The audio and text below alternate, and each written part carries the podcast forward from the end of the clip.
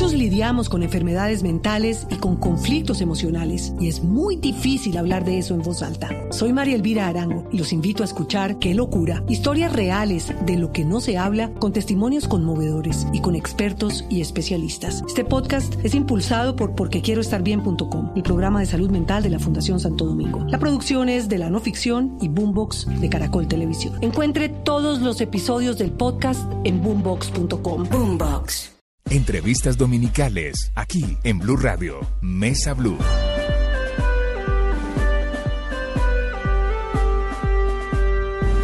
Tengan ustedes muy buenas tardes, bienvenidos a Mesa Blue, hoy domingo 16 de junio, Día del Padre. Como siempre me acompaña mi colega y amigo Juan Roberto Vargas. ¿Qué Juan Don Felipe, ¿cómo está? ¿Está capando almuerzo del Día del Padre o cómo es la vaina? Eh, tocó, tocó, usted sabe que las, eh, las tareas y los deberes primero. Los deberes primero, bueno. No, pero, pero saca tiempito para todo. Hoy, hoy tenemos un invitado, como siempre son invitados muy especiales, pero hoy es uno que tal vez diría yo, y me atrevería a calificarlo, es el senador estrella por excelencia. No hay un solo tema que pase por el Senado que no se estudie, del cual no opine, del cual no critique, porque esa es una de sus particularidades. Se trata del eh, senador... Eh, Jorge Enrique Robledo, ya por ustedes conocidos, eh, por el polo democrático, se ha caracterizado por hacer oposición al gobierno del presidente Uribe, fue violento, casi como yo, pero me ganó. Tampoco, no, no creo que le haya ganado. y obviamente es, es juicioso, es acucioso y es estudiante, estudioso. es, y hay muchos temas que vamos a tratar con él porque, por supuesto, son temas que esta semana se han ventilado y que se van a seguir ventilando. Estamos hablando de restitución de tierras, estamos hablando de la reforma a la salud que se está tramitando, del fuero militar y de un tema que a él le preocupa muchísimo y en el cual se ha vuelto casi como en todos los temas un experto que son los tratados de libre comercio. Senador Robledo, buenas tardes. Muy buenas tardes, Felipe. Mil gracias por su invitación. A Juan Roberto también mis saludos. Y a sus oyentes, por supuesto. Un saludo. Sí, señor. Eh, mire, doctor Robledo, antes de arrancar, y, como es que dicen, aunándome a esa presentación, eh, tal vez decir que, que usted de los senadores y de los congresistas que respetan no solamente sus copartidarios, sino sus contradictores.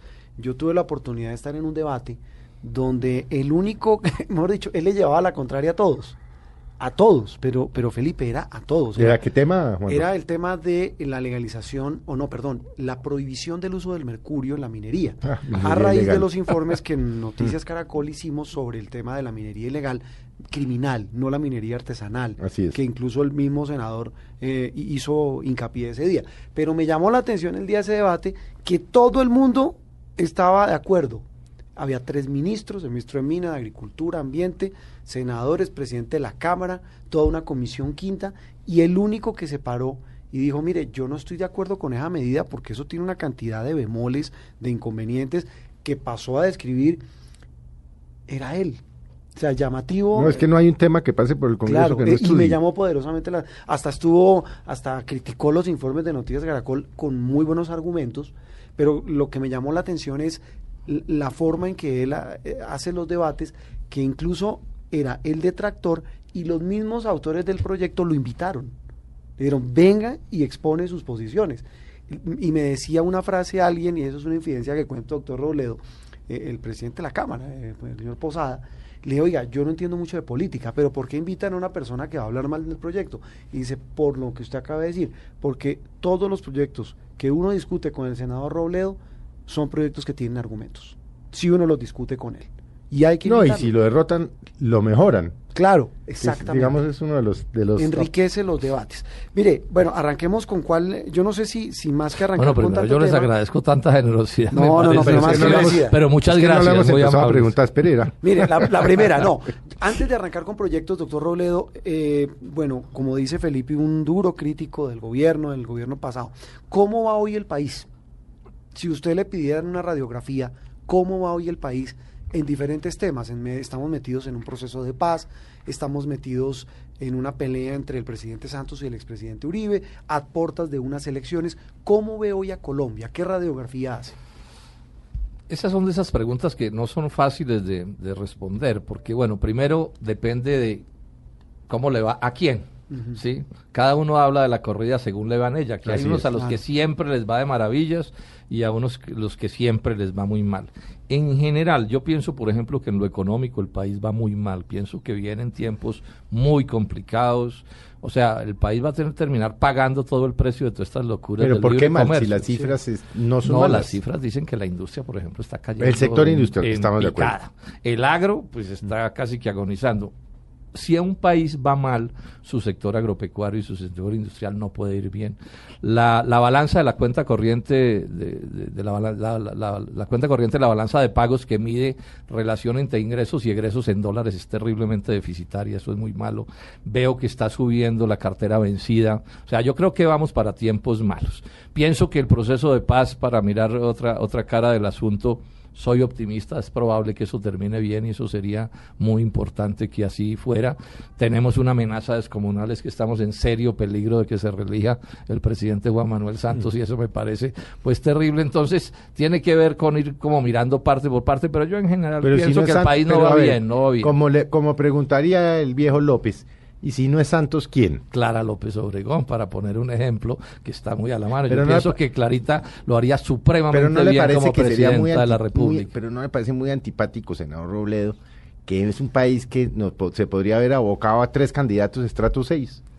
Francisco Santos, Juan Manuel Santos, Clarita López, que la admiro Esas son las realidades, pero también digamos esto, Clara López, y eso es una cosa digna de, de todo encomio, es que ella eh, decidió desde muy joven ponerse de este lado de la raya, digamos, de la sociedad colombiana, y esa es una cosa que es bien valiosa. O sea, a nadie le preguntan dónde van a ser, eso pues a todos nos toca un sitio u otro, pero lo, uno, lo, lo que uno sí decide en la vida es dónde se pone en la vida. Y ella, digamos, decidió ponerse de este lado de la izquierda democrática y pienso que eso es eh, muy, muy importante. Pero cuando usted dice, cuando usted dice que se vienen tiempos difíciles para la economía, es ¿qué son tiempos difíciles? Puede haber una crisis de una gravedad. ¿En qué sentido? ¿Cómo a afectar en que haya un colapso económico, por ejemplo. O sea, este desbalance de la, de la cuenta corriente que mide, repito, la de, relaciones en, en, en los ingresos y ingresos en dólares, si usted no logra nivelar eso, llega un momento en que hay un colapso porque, porque no es posible que usted sostenga un déficit de esos indefinidamente. Y los nubarrones de la economía mundial,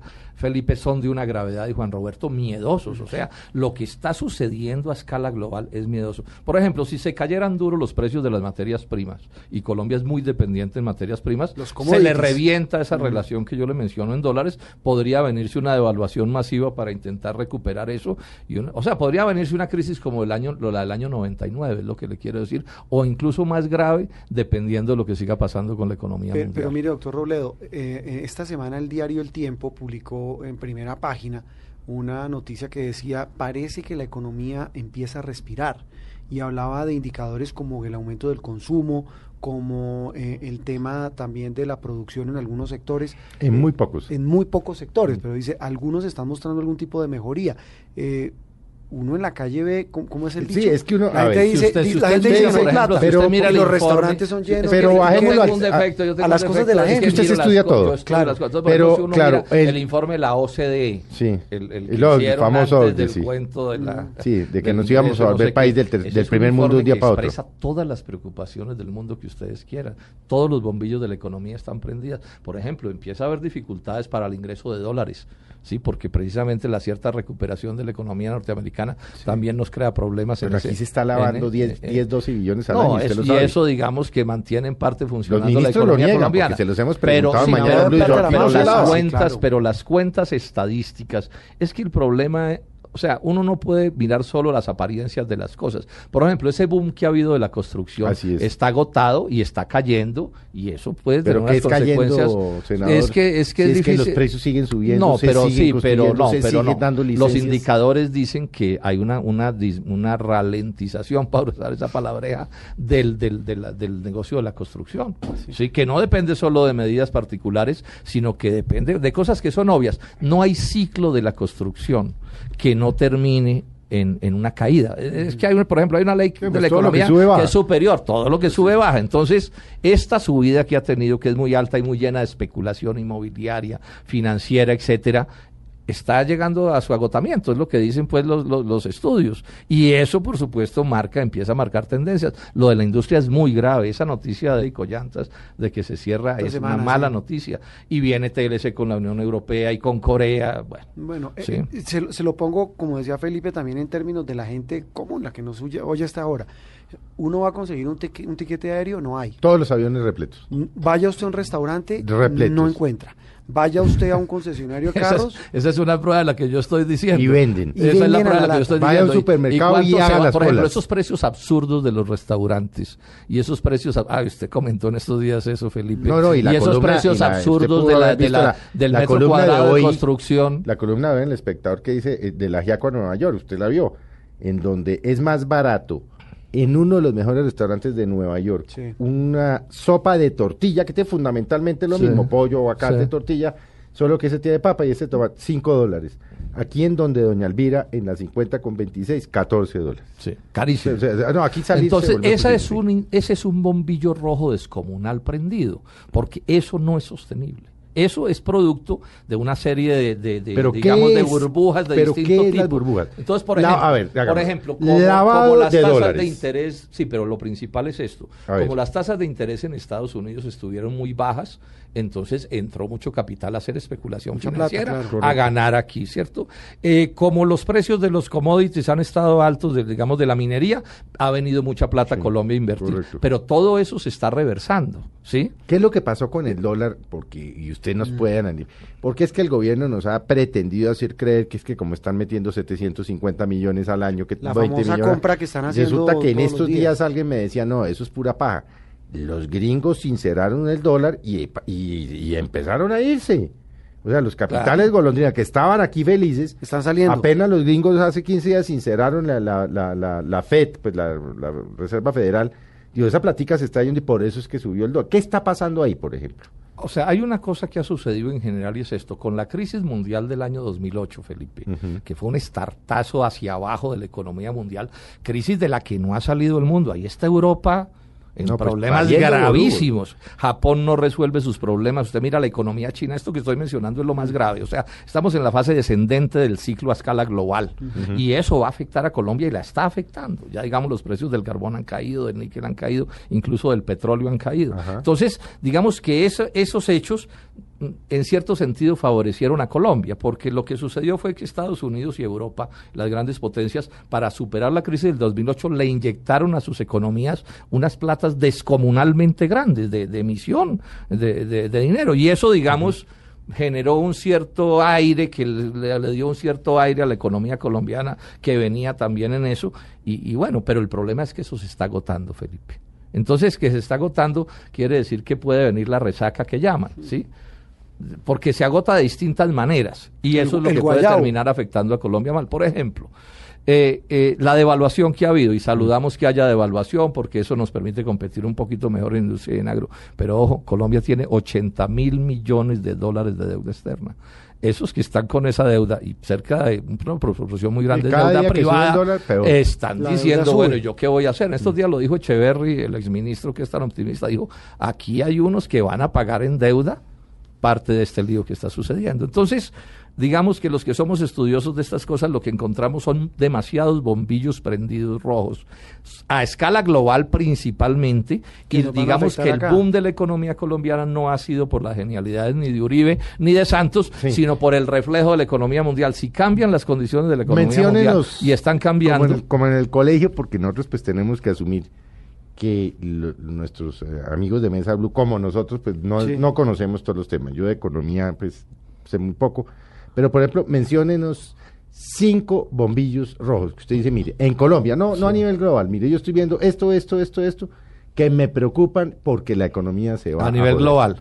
No, no, en Colombia. en Colombia, bueno, le voy a mencionar cosas. Por ejemplo, eh, cosas que son, yo quiero que, son bien importantes. Este que le digo, la relación entre los dólares que el país genera y los que necesita, hay un descuadre brutal de más de 11 mil millones de dólares. Que genera, que eso genera un riesgo inmenso, porque eso se resuelve con inversión extranjera y otras cosas, pero si los flujos cambian, eso puede terminar en una crisis cambiaria. Una crisis cambiaria es una devaluación masiva y un algo parecido a lo del 99.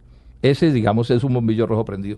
Los precios de los commodities están bajando. Explíquele café, a doña Ruth Los precios del café, los precios del carbón e incluso los precios del petróleo han bajado. Entonces, eso, Colombia es muy dependiente de esos ah. ingresos en dólares. Entonces, esos son los commodities. Esos son los commodities. Eso nos afecta, ¿cierto? Café, etcétera. Bueno, mm, mencionemos otra cosa. La burbuja especulativa inmobiliaria parece haber llegado a su cúspide. No hay burbuja que suba indefinidamente. O sea, las burbujas especulativas inmobiliarias suceden en que usted vende y vende al alza y vende al alza hasta que llega un momento en que la cosa se devuelve. Estamos hablando de metro cuadrado en Bogotá, a en 16 millones. a 16 millones. No, por eso, eso, eso no se puede sostener. Nueva York, eso no se puede sostener.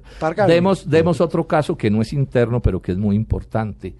El, el, el, eh, los, la, la, la economía global tiene mil bombillos rojos prendidos y buena parte de nuestro boom interno son resultados de la economía global. Por ejemplo, caen los precios del carbón, caen los precios del petróleo, de la minería, y entonces la inversión extranjera eso lo dice la OCDE en su estudio, tiende a disminuir, porque es que no han venido por las genialidades de nuestros ministros de Hacienda, sino que si usted llega a tener petróleo a 100 dólares o a 120 dólares, pues viene capital extranjero a buscar petróleo. Eso está prendido. La caída de la industria, eso es de una gravedad inaudita, porque finalmente la caída de la industria se refleja en el empleo y en la capacidad de compra, y eso termina por, por todo esto de lo que estamos hablando. Bueno, entre otras cosas, por las importaciones exacerbadas. Los TLC son un golpe a la economía bárbaro. Ahí están los lecheros en este momento reventados. Lo advertimos oportunamente. A nosotros nos dijeron los ministros, no, senador, es que la importación que va a entrar es pequeña y entonces no importa. ¿Qué le dijimos? Señor, en un mercado como el de la leche,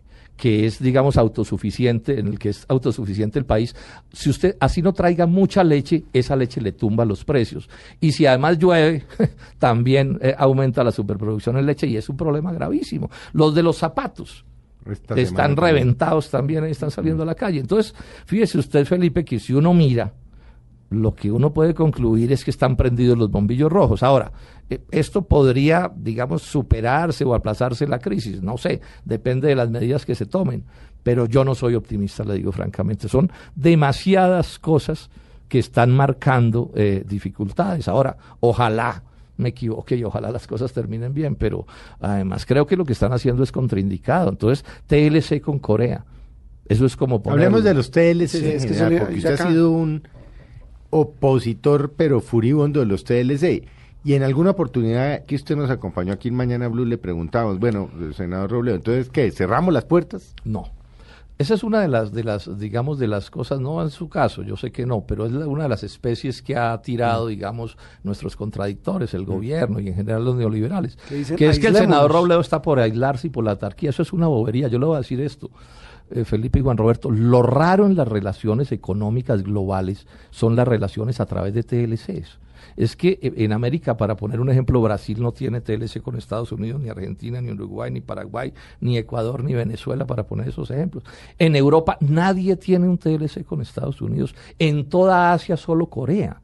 O sea, lo exótico en el mundo es relacionarse con Estados Unidos a través de un TLC, cosa que no es rara porque es que puchársele a los gringos, ¿cierto? O sea, meterse usted entre un ring con los gringos. Sí, como, en, la lucha, sin, sin, sin, juez, sin, sin tiempo, buses a todos los barrios, ¿se acuerdan? La cosa? Pero, pero, senador muerto. Entonces lo de aquí es una locura. O sea, lo rara no es la posición mía a escala global, la rara es la de Santos o la de Uribe, o la de los neoliberales colombianos. Y es obvio que, al mundo le dé miedo meterse entre un ring con Estados Unidos, porque eso no es juego de niños. y en el caso de la Unión Europea es lo mismo. de hecho, las cifras en este año, un año, un mes o algo que lleva el TLC con Estados Unidos, son peores que las cifras que cuando teníamos el, el ABDEA o, o sea, cuando las relaciones eran bilaterales, punto. Obvio, y tenía que ser así. Nosotros dimos todas las cifras en su momento, Felipe, que nos tenía que ir mal, entre otras cosas, ¿por qué? Porque mientras nosotros hicimos bajas de aranceles de 50, de 60, de 70, de 80%, como de 15% en promedio, ellos ya estaban abiertos, digamos, ellos ya estaban con el ABDEA, o sea que no, y con México, no íbamos a ganar nada. Ahora, todo esto, ah, en lo que respecta a nosotros ya estaban abiertos. Claro, ellos ya estaban abiertos, ya como con Europa nos va a pasar lo mismo, ellos ya están abiertos con respecto a nosotros por el sistema general de preferencias. Entonces, lo que veníamos era a, a la pérdida y tenía que pasar y pasó y entonces ahora qué se inventan a falsificar las cifras, a meter cuentos, a, la falta de seriedad. En los la verdad es que Juan Roberto y, y senador Robledo, yo no sé ustedes, yo como usuario no he visto que baje nada. Es que ahora que usted mencionaba. También lo advertimos, Felipe, Yo voy a mercar ah, uno Carulla, ¿qué productos se encuentra Donde usted quiera, al supermercado, donde usted vaya. ¿Qué, productos También lo advertimos. Yo no he visto que los productos hayan bajado para nada. Y ahí ve uno las salsas de tomate, las importadas y las nueve, igualito. También lo advertimos por este fenómeno de la economía. O sea, el importador es un negociante. Aquí todo el mundo está en negocios. Entonces el importador importa barato para sacar del mercado a los, a los nacionales que estén en el asunto. Pero eso no quiere decir que ese menor precio se, lo traslade al consumidor. Él lo maneja y mira y hay acuerdos oligopólicos entre esos hipermercados y todo. hay mil acuerdos que los hacen en los cócteles, incluso con un parpadeo, y entonces le transfieren al, al, al, comprador lo que se les dé la gana y si pueden no transferir la baja, no la transfieren y punto. Es más, hacen es sobreganancias aprovechándose de las circunstancias del bueno, monopolio. ¿En qué, va a parar todo esto de seguir como va, según usted, este tema de los TLC? Yo creo que va a terminar súper mal. Yo creo que aquí vamos a llegar a un momento, creo yo. Lo que pasa es que los daños van a ser inmensos, en que el país va a tener que reconocer de alguna manera que nos equivocamos en eso y que esos TLC hay que renegociarlos. Es que esos TLC se pueden, Felipe, no renegociar. renegociar eh, el, el TLC entre México y Canadá. Está no, porque, no, porque mientras estén mandando los que ganan con el TLC no se va a renegociar. Recordemos esto, los TLCs producen ganadores y perdedores. ¿Quiénes ganan? Entonces en Colombia, por ejemplo, ganan todos los importadores. Todo el que tenga como negocio importar, gana. Los socios menores o funcionarios o como se quieran llamar de las transnacionales también ganan. Sí, ellos también les va bien. Hay negocios que están, digamos, un poco eximidos de los efectos de los TLCs, por ejemplo, la especulación inmobiliaria.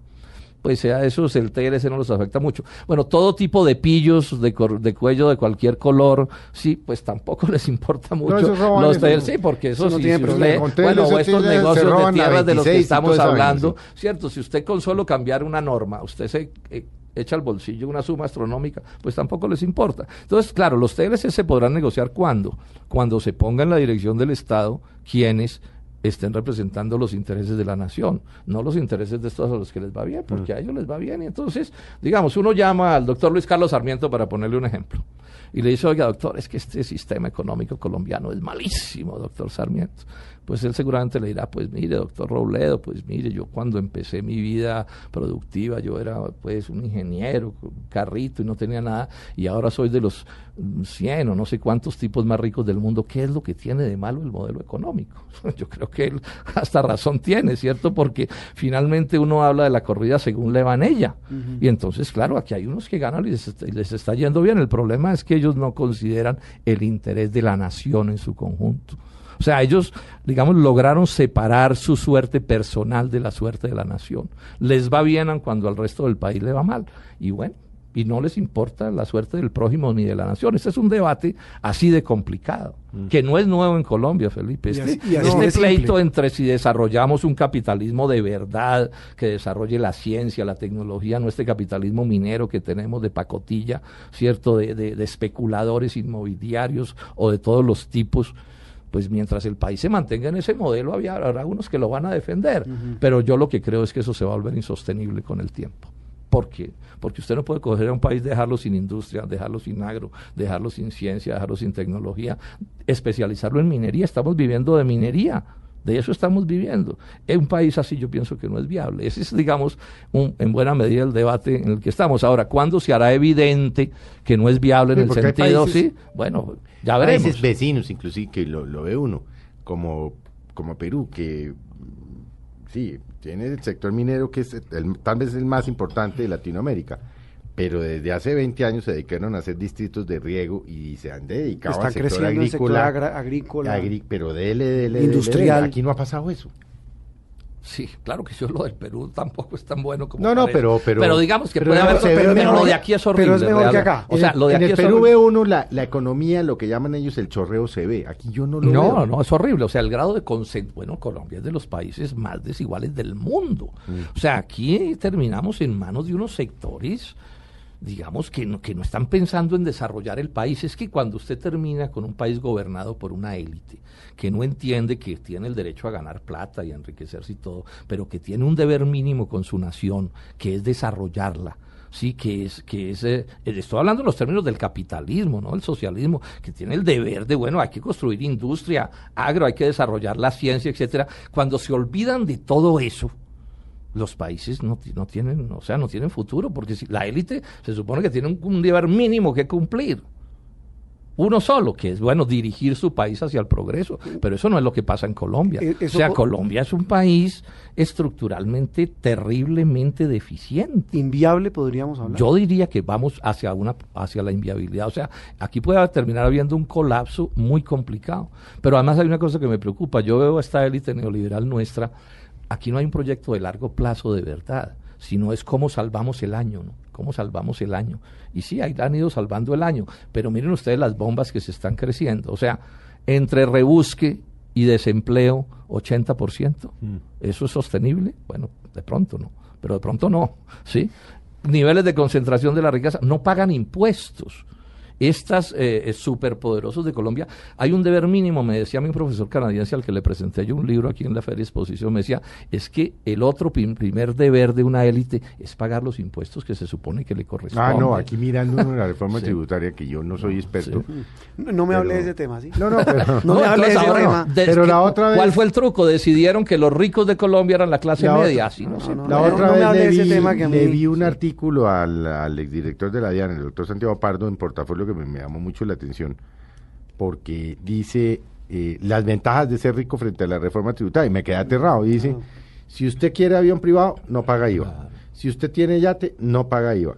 Si quiere comer langostinos, no paga IVA si quiere unos paquetes turísticos, no sé qué, no, no paga IVA. Dividendos de, las, de, la banca no paga, IVA. Pero en cambio, si usted le gusta el chorizo y la morcilla, paga IVA. Si tiene deuda de apartamento como yo, paga, IVA. O sea, una cosa si que... el carro, paga IVA. Esa reforma tributaria, no sé es, es, probable que en otros países haya pasado, no sé, pero, pero lo que pasó aquí es escandaloso. es que, que le bajen los impuestos a las mineras, a las petroleras, a los banqueros y cojan al pueblo raso y a la clase media y se la claven hasta el alma. Es más, han sido capaces de montar la falacia de que aquí los empleados, digamos, bien pagos, son los ricos de Colombia. Es que se necesita una perversión ideológica muy grande para decir que el rico es el empleado del rico. Los que ganan de 3.800 para arriba son la clase media, eso, es, eso es mentira. eso es el colmo. Sí, eso es mentira.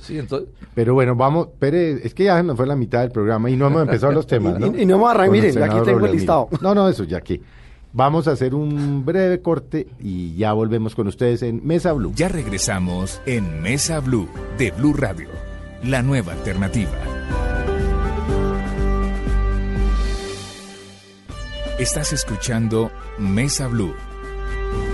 Muy bien, continuamos en Mesa Blue de este domingo, el programa de las entrevistas dominicales.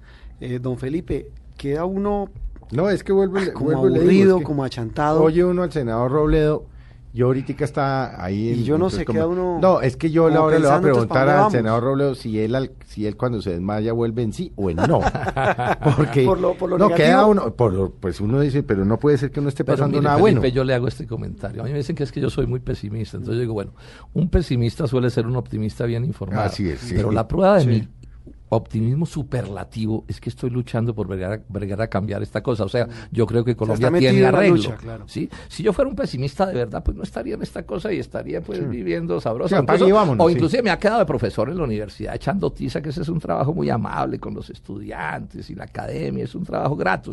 uno no gana nada, pero, pero es un trabajo muy amable. Mm. Pero yo soy tan optimista que estoy en esta cosa peleando a cambiarlo. bueno, batallando. Mire, eh, ah, cerremos eh, el tema con el cual... Eh, se nos fue un buen tramo de programa, que es el tema económico, el tema de los TLC. Usted dice, mire, ¿cómo vamos? Vamos mal, hay eh, alarmas encendidas, hay bombillos encendidos de la economía. Eh, rápidamente, dos, tres recetas que podrían significar que cambiemos eh, ese, esos nubarrones negros, que además no son solo de aquí, sino son internacionales. ¿Qué debe hacer Colombia? No, lo primero, cambiar de la jefatura del Estado al doctor Juan Manuel Santos. Eso bajo la capitanía del doctor Santos no es posible arreglar nada. no, porque esto es un problema del modelo económico. O sea, Claro, es como piensa el presidente, es lo que se refleja. Claro, entonces eso se refleja en todas partes y ellos, eso es una especie de secta, digo yo, porque los hechos no les dicen nada. Ellos no tienen que probar las cosas, sino que eso es como una especie de, de religión en el mal sentido de la palabra, ¿cierto? Entonces, mientras eso no se modifique y usted con Echeverry, con Cárdenas y con Gaviria, y esos ministros, o sea, uno no puede hacer misa católica con cardenales protestantes. Estos son, digamos, de un dogma y lo están aplicando y van a, o sea, incluso el país ya está reventado y ellos lo saben, pero como ese es el dogma, aquí le damos hasta que pase lo que pase. Entonces, bueno, ese es el lío que tenemos. Es, o sea, digamos que los colombianos no pueden seguir votando mal y pedir que los gobiernen bien. Esa es una especie de esquizofrenia nacional. Entonces, aquí el domingo la gente vota perro, como dirían los bogotanos. perdón, perro. ¿Sí? Y quiere que la gobiernen bien y eso realmente no es posible. Ese es el problema de fondo.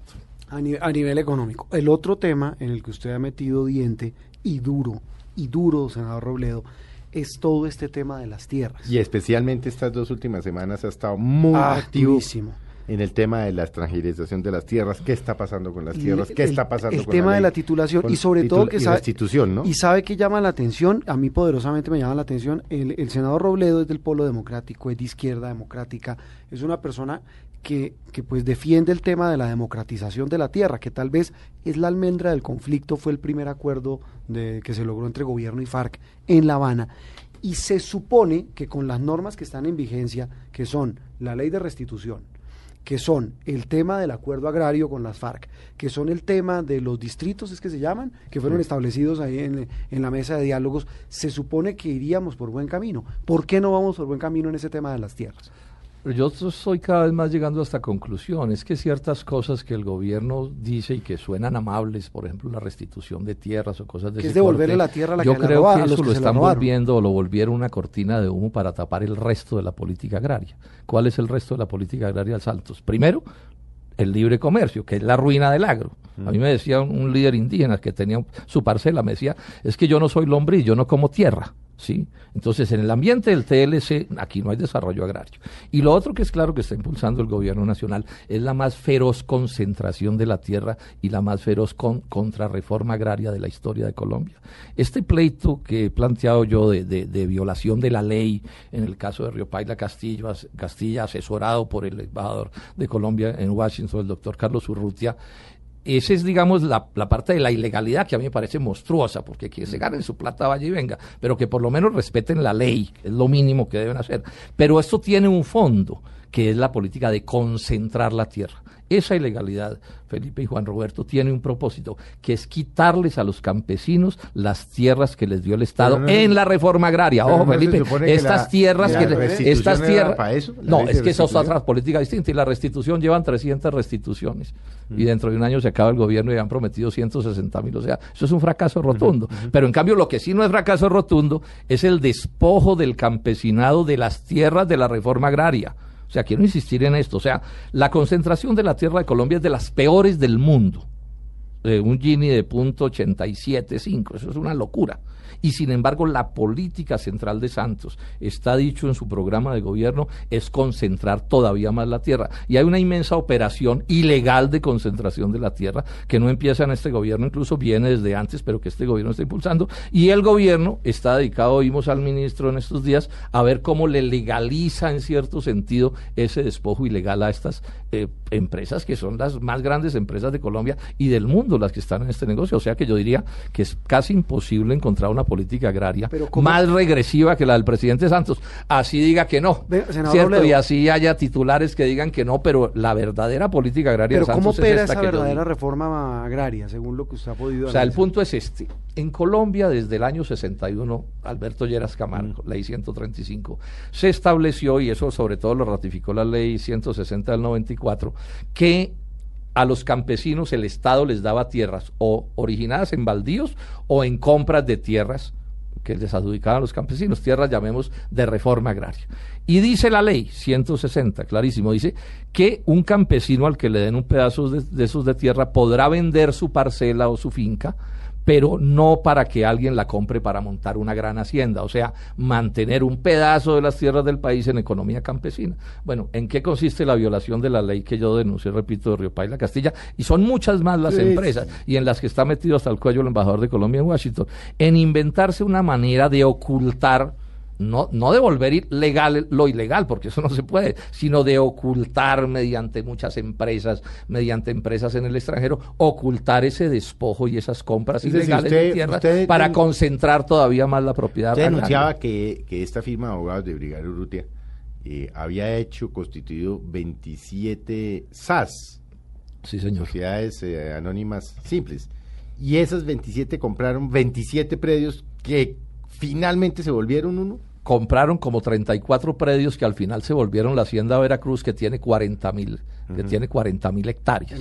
y cogieron esas empresas y las montan con funcionarios de Brigar Urrutia para que no, para que no apareciera, un funcionario para que no apareciera la Castilla, que apareciera como prestándole la plata a, alguien, y cogieron esas empresas y se las llevaron para España y después a Luxemburgo a esconderlas para ocultar toda esta maniobra fraudulenta de la que estamos hablando. Pero quiero insistir, no es solo este caso, son muchos pues, casos, son, un poco de, casos. casos. Entonces, y esa es la política agraria, y cuando esto se estalla y se conoce, el gobierno presentó una ley que le tumbó la Corte Constitucional y ahora acaban de presentar otra a ver cómo le sanean esto al asunto. Eso fue lo que es lo que ha confesado el ministro de Agricultura en estos días ya en varias en varias ocasiones. Él dice que es que el Congreso tiene que arreglar este chicharrón, es la palabra es la palabra que él usa, o sea, estamos ante una cosa escandalosa, que es exactamente al revés de lo que mucha gente piensa que es la política agraria del presidente Santos. Es decir, estamos frente a un retroceso cuando se supone que las normas eran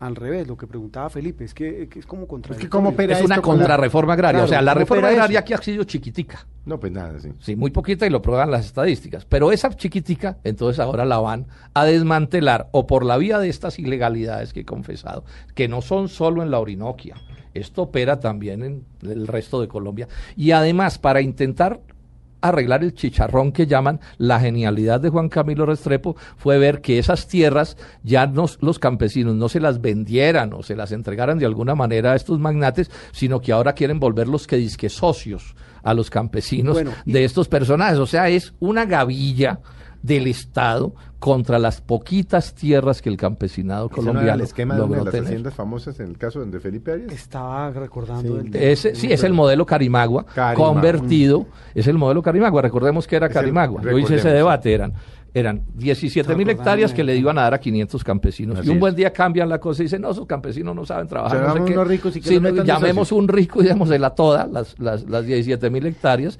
El tipo tenía que probar que era un magnate, podía ser un extranjero, con el cuento de que es que los campesinos no saben trabajar y que es que en la Orinoquia es muy difícil la agricultura. Un poco de cuentos que siguen echando, que solo apuntan a ocultar el poder del Estado puesto al servicio de unos cuantos magnates. Pero ahí donde, ahí qué, papel entra a jugar todo lo que se acordó en La Habana con el tema del acuerdo agrario, porque se supone que todas estas leyes, todas estas normas fueron eh, eh, promulgadas eh, para que fueran en consonancia con lo que las FARC pedían para eso, para que hubiera Yo realmente, más Juan Robert, o sea, con, el, acuerdo de La Habana hay una dificultad. A mí me alegra mucho que hayan firmado eso, porque ese es un paso hacia que haya varios miles de fusiles menos. Sí, pero no sabemos Lo que pasa es que no sabemos cómo, es el acuerdo, ni los detalles. Conocimos como una lista de enunciados. Y en los enunciados, el pues diablo está en los detalles, como dicen. Pues Ahora esperemos que sea una cosa sensata, ¿cierto? Y que el país pueda, digamos, trabajar con eso. Pero lo cierto es que mientras eso allá se conversa, por el otro lado, la la política de Juan Manuel Santos en esto es terrible. Además lo ha dicho con toda claridad. Él ha dicho que es que el mercado, el mercado eh, de, capitales será el encargado de desarrollar el agro. Y todos sabemos que el mercado de capitales son nada menos que los banqueros.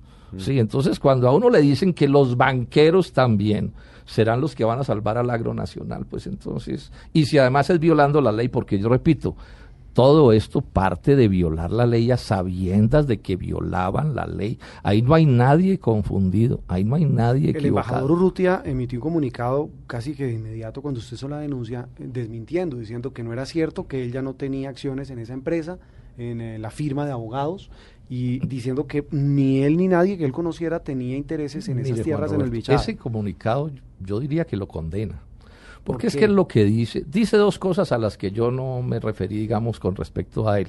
Pero dice lo principal que dice es que él vendió las acciones de su empresa de Brigario Urrutia, las, que fue la que le hizo el diseño jurídico a Río Paila Castilla, que las vendió en agosto del 2012 cuando lo nombraron embajador. Bueno, aceptemos que vendió las, las, las, las, acciones, pero resulta que es que toda esta ruta del delito funciona desde el 2009, o sea, 2009, 2010, 11 y una parte de 2012, siendo él el principal accionista y el jefe de esa empresa. Ahora, un negocio, esa tierra costó 40 mil millones de pesos. Inclusive Brigario Urrutia aparece como, como también como un poco el que consiguió, intentó conseguir las tierras. O sea que la explicación es absurda, porque él estuvo presente como jefe de esa empresa cuando se hizo todo el negocio. Entonces, que haya vendido sus acciones mm. cuando lo nombraron embajador no, no, no aclara absolutamente nada. Yo aprovecho para insistir en mi pregunta. El doctor Urrutia tiene que decirle a los colombianos qué fue lo que pasó allí. Es más, hay un doctor Uribe, también de la firma de Brigario Urrutia, Uribe Noguera, eh, José Francisco creo que se llama, que ya debería haber salido al país Felipe y Juan Roberto a dar explicaciones. Es que él apareció como el único accionista de esas 27 SAS. Mm. Él es, digamos, él, es el hombre de la parte inmobiliaria de Brigario Urrutia, porque este negocio más que agrario es de especulación inmobiliaria. ¿sí? Sería lo menos que saliera y nos contara por qué las 27 SAS, por qué se fueron a esconder eso en Europa, etcétera, etcétera. bueno, ¿cambiamos de tercio? Cambiemos, de, tercio. Bueno, hablemos de reforma a la salud le ha dado palo con toda la reforma a la salud el senador Robledo y con un tema que yo verificando las afirmaciones, los debates en los que usted ha participado en ese tema, que es la bandera del gobierno en esta legislatura. Eh, entre otras cosas, usted dice que es carreta y que es cuento, como lo dice el gobierno y los que eh, apoyan este proyecto, que las CPS se van a acabar. Sí, no se van a acabar. O se van a transformar. o sea, esto empezó muy mal, Juan Roberto, porque es que empieza con el jefe del Estado. A mí eso me dio hasta, me dio como eso que llamamos vergüenza ajena con el jefe del Estado diciendo se acabarán las EPS. Y hubo una fiesta en Colombia porque los colombianos odiamos las EPS porque nos han hecho de todo. Con justa razón. Pero eso no es verdad que se vayan a acabar. Les van a cambiar el nombre. Que es una cosa distinta. y les van a, las van a llamar ahora gestoras, ¿cierto? Y les van a hacer unos retoquecitos. Pero el punto medular, que es donde está el debate centrado, de que las EPS van a poder seguir haciendo ganancia con el pretexto de administrar, queda incólume. Pues, control más, control menos, pero es que este no es un problema. Que no van a manejar plata. No, no importa, pero van a tener el derecho a ganar, a ganar plata. Ese es el punto central. A ver, yo ilustro esto de esta manera, así de pronto me demoro un tris, pero lo hago. No hay sistema de salud en el mundo que no tenga que gastar plata en estas cuatro cosas. Primero, médicos, segundo, medicamentos, tercero, procedimientos y cuarto, administración administración hay que tener. Lo que pasa es que las EPS, que son las que administran, con el pretexto de que administran, Felipe, hacen una ganancia, una ganancia financiera.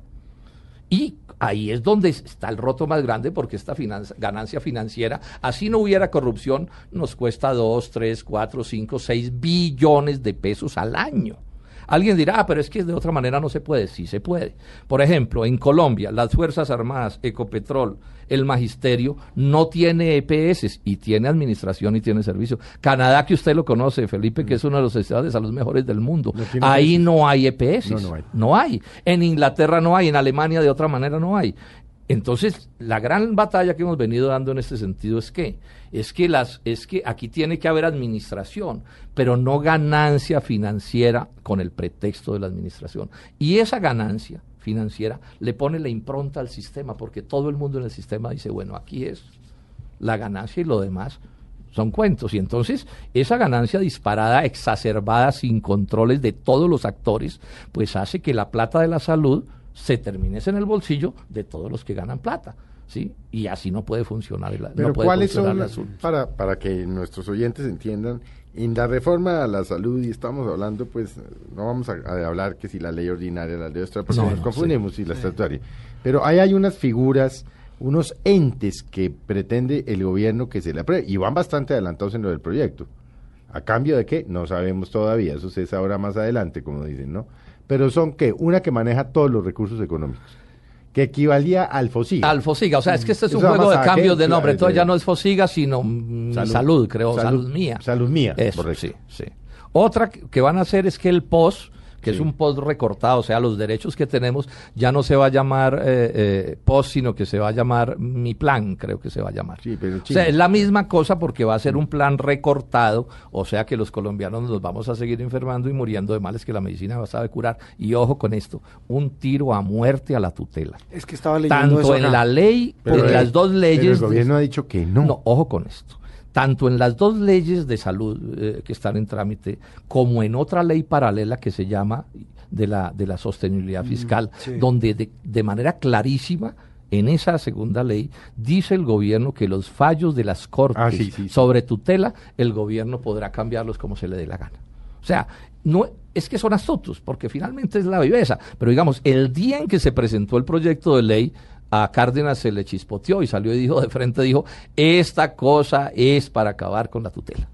Ahora, acabar con la tutela, usted que es abogado, Felipe, sabe, no es que digan se acabó la tutela, es que aparecen mecanismos judiciales para sustituirla, es que ponen en duda la opinión del médico tratante, mm. es que le pueden meter unos copagos, o sea, hay muchas maneras, es que las cortes no puedan definir como podían definir, fallar como podían fallar antes, y el y el y toda la estrategia Pero es no, contra es un contrasentido mm. acabar con la tutela cuando precisamente la ley estatutaria por primera vez en la historia de Colombia consagra la salud como un derecho fundamental. Sí, pero mire usted, pero esa ley que yo que estamos mencionando es clarísima en señalar que se le aplica la tutela. La ley es la sostenibilidad fiscal. Entonces esto se nos volvió un juego de palabras. Ahora, ¿a qué aspira el gobierno nacional? Ellos, eh, eh, claro, ellos no pueden decir acábase la tutela, el que haga eso en Colombia pues se va para el manicomio. Pues pero todos sabemos que esa es una norma Claro, y es una norma constitucional. Por eso, pero, pero la tutela precisamente porque funciona a punta de fallos, Felipe, es una norma frágil. Hoy, mañana, mañana la Corte Constitucional podría decir la ley no es derecho fundamental, la, la, salud no es derecho fundamental, porque que esté en una ley estatutaria no quiere decir que lo sea, porque en la Constitución no está como derecho fundamental. Se intentó el año pasado volver la, la, salud derecho fundamental en la Constitución y el santismo hundió ese proyecto. Entonces, ¿a qué es a lo que le están jugando? Esto lo hemos estudiado con mucho detalle. Tienen unos superabogados contratados de esos que se las saben todas, buscando ciertas palabras y ciertas cosas que en el próximo fallo de las Cortes se empiece a, a, digamos, a debilitar por lo menos en grado sumo la tutela. Por ejemplo, Felipe, con que solo lograran poner en cuestión la opinión del médico tratante, o sea, que el juez cualquiera que él sea, no falle solo con la opinión del médico tratante, sino que le metan una opinión de un médico de la EPS, ya empieza usted a pegarle la enredada del siglo a la tutela. por usted es abogado, sabe cómo son estas cosas, esto es como de relojería. Pero bueno, y, sí, y es lo que están, y es, tengo todas las pruebas. Pero usted está convencido que el proyecto de ley como va a salir, porque ya está por salir y seguramente lo van a sacar, y no va a solucionar los problemas de millones de colombianos. Vamos a seguir viéndolos en las colas, tirados en los pasillos, mal atendidos. No lo va a solucionar. Mal Yo estoy seguro de eso. Ese es un proyecto de paños de agua tibia. no y no de alta cirugía. Mm. Y resulta que aquí lo que hay es que hacer una cosa de alta cirugía. Aquí hay que decirle a las gentes del sector financiero, a los de Fasecolda y a estos banqueros, que bueno, señores, pues hombre, aquí hay muchos eh, terrenos donde ganarse toda la plata del mundo, pero esto de la salud, que es la vida de la gente de un país pobre, donde no sofran los recursos, hombre, esa plática de la ganancia de ustedes, dejémosla aquí, volvamos a medicamentos y cosas. Es que hay mucho donde ganar plata en Colombia para que este también tenga que, ser el sitio de donde se gana la plata. Sí, pero es que acuerde que es, que es, un negocio que, no deje de ser negocio. Ha sido parlamentarios que tienen eh, clínicas y ah, hospitales, mm. los paramilitares Usted no, Ahora, usted la no cantidad de ministros vinculados al negocio de las EPS de este gobierno, creo que nunca nadie había tenido tantos vinculados. ¿Cuántos? Pues contados así rápido cuatro. Echeverry, para poner un ejemplo, en negocios ¿Tiene negocios con EPS? Pues, por lo menos contratistas y cosas. La señora del ministro de Comercio, el doctor Alejandro Gaviria tiene fuertes vínculos con las EPS. Yo esto lo, yo, es más, yo lo recusé. Usted lo recusó, pero no aceptaron el impedimento. No, lo aceptaron, pero ahí está el caso. El Super Salud no sabía, me lo contaron estos días, también trabajó en fase colda. No, es que así. ¿Cómo es que decía, decía, decía, decía Pombo, ¿no? Gobiernos dignos y timoratos, donde haya quesos, no pongáis gatos. Pero es que, pero es que también es un problema de fondo. Pero es que también ese es un tema muy difícil, porque entonces eh, tratan de traer un experto en el tema de la salud, pero es que no lo pueden sacar del sector de la panadería. Sí, pero por lo menos debería, por lo menos debería haber un mínimo, o sea, es que este cuento de la puerta giratoria también nos está matando, es, es, muy, tenaz. Es muy tenaz, porque tampoco es cierto que los únicos que sepan son ellos, que aquí de salud hay mucha gente que sabe en Colombia. Ahora, esto no es tanto de los detalles como de los criterios generales, y aquí hay gente que sabe de eso. Este es uno de los cuentos que nos ha metido, es que si no es, ustedes miran los, la, los, la tecnocracia de los últimos 20 años y son, eso se volvió como un club, ¿no? Todos los mismos. Y mire el desastre que están causando, porque si tuvieran éxito uno diría, bueno, pero si, pero, mire este desastre y los tipos siguen ahí mandando. E, el, tema, bueno, eh, cambiamos de tercio. Cambiemos de tercio. estamos está, bueno esto. Estamos, ¿por qué no hablamos de panorama electoral? Usted ya pues ha hablado de manera amplia sobre el tema del presidente Santos, dice que pues eh, hay una gran alternativa que es Clara López, pero pero digámoslo en términos reales, senador Robledo, hoy por hoy cómo está el panorama electoral cuando el presidente ya eh, armó su, su Dream Team de gente que va a trabajar en el tema de la reelección, está de por medio el presidente, expresidente Uribe con su gente, está la izquierda democrática. ¿Cómo ve hoy el panorama, el panorama electoral al que se va a enfrentar Colombia el año entrante? A ver, yo diría esto. Primero, el, el, el, equipo de Santos ya está armado, pero no, no es el que parece de la, de la fundación esta del buen gobierno. Buen gobierno. Tiene 1.200 alcaldes 30 gobernadores y el 90% del Congreso. Esa es su selección. Lo demás son arandelas, ¿sí? Porque es la mermelada. Eso hay que decirlo con toda franqueza. Es la mermelada. Lastimosamente en Colombia el voto de opinión que llamamos es muy pequeño. Entonces digamos que eso. Sin embargo, todavía hay dudas. Yo diría que lo, lo, yo diría que lo principal hoy en la política en Colombia es que pareciera que todo está resuelto para el año entrante, pero no lo está tanto, mire usted. ¿Por qué?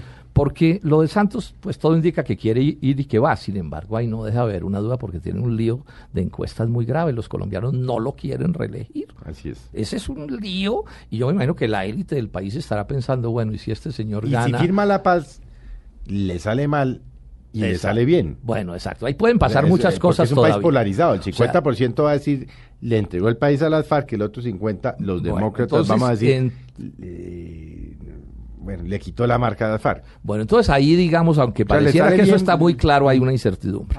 Lo del, lo del uribismo es bien o sea, quién va a ser el candidato, eso no está claro, que Uribe va a encabezar la lista de Senado, yo he, dicho que, claro. yo he dicho que eso lo creo cuando lo vea porque me parece... ¿Es usted de los escépticos? es que es mucha desproporción, porque eso es como el que se mete en una carretera de 500 kilómetros destapada y al final no hay nada. Sí, entonces yo tengo muchas dudas sobre eso.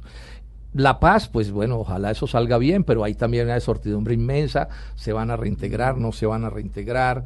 En el mundo de la izquierda la incertidumbre también es grande. Petro, ¿en qué va a terminar? Eso hay un enredo grandísimo. Mm. Entonces yo diría que casi que lo único que está más o menos claro es lo del polo, en el sentido de qué de que el Polo, pues, eh, digamos, con las pérdidas que ha tenido, pero ahí estamos consolidándolo, somos optimistas, la candidatura de Clara López es muy buena, yo voy a encabezar la lista de Senado del Polo, o sea, el Polo digamos que con todas las dificultades que pueda tener, digamos que es el donde menos incertidumbre hay porque tenemos Pero no cree que al polo le van a cobrar, no a usted, porque usted tiene un tiene un electorado ahí que lo sigue y que lo conoce y que sabe que usted no hace no hace pues travesuras, por llamarlo de alguna manera, o picardías.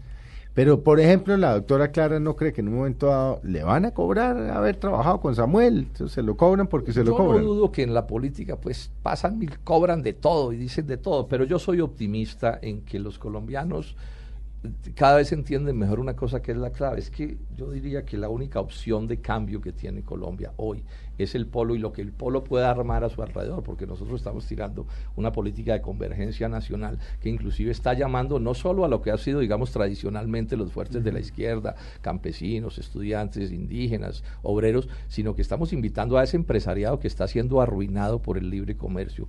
Le estamos llamando la atención y diciéndole, la única esperanza del aparato productivo colombiano es el polo. O sea, si esto sigue en manos de los Juan Manueles, aquí no va a quedar nada. Y ya han encontrado eco. Y hemos encontrado eco y somos optimistas. O sea, que lo, que yo pienso, Felipe, es que el polo eh, está en un proceso de consolidarse y de, y de y de, tener una fuerza con nosotros que es capaz de entender que cosas que pasen y que no han debido pasar no afectan, digamos, los aciertos del polo. Si uno pone en, en una balanza digamos, eh, los aciertos del polo y lo que pueden ser los errores o delitos incluso de dirigentes del polo. Yo creo que nuestros aciertos pesan un montón y eso la gente lo está entendiendo. Y la necesidad de que haya en Colombia una fuerza de izquierda democrática que no dependa de los vaivenes, ni de, ni de personalismo, ni de cosas, sino un partido que dure, no sé, para siempre una, y que busque cambiar este país. Una hipótesis política, ahora que usted mencionó el tema de qué va a pasar en La Habana.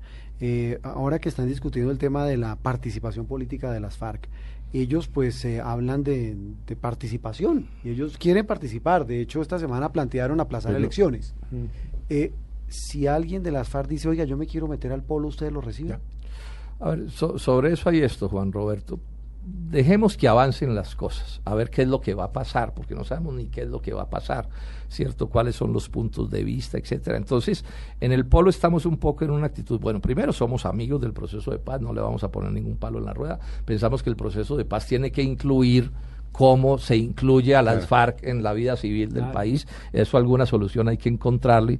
Y vamos a ir viendo cómo, cómo sucede. De momento estamos muy dedicados a esa a un poco como, como decía alguien en, fútbol, ¿no? A no depender de otro marcador, de otros resultados. O sea, el polo está dedicado a, como la selección. exacto, a lo nuestro. Ahora, veremos, depende de cómo se muevan las cosas, qué termina, qué termina sucediendo y vamos a ir tomando decisiones. Pero, pero usted personalmente lo ve viable o no?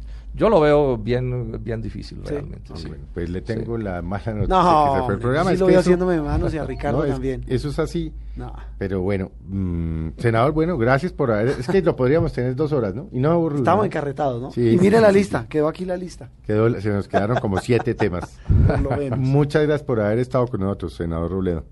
A ustedes por su hospitalidad, mil gracias. Y por supuesto a nuestros oyentes de Mesa Blue, muchas gracias por habernos acompañado. Los vemos, de, los vemos, porque nosotros los vemos, ¿no? En Twitter, en Twitter, en las redes sociales, los vemos y los sentimos dentro de ocho días y que acaben de tener una muy buena tarde. Que acabe de pasar buen día al padre. Entrevistas dominicales, aquí en Blue Radio, Mesa Blue.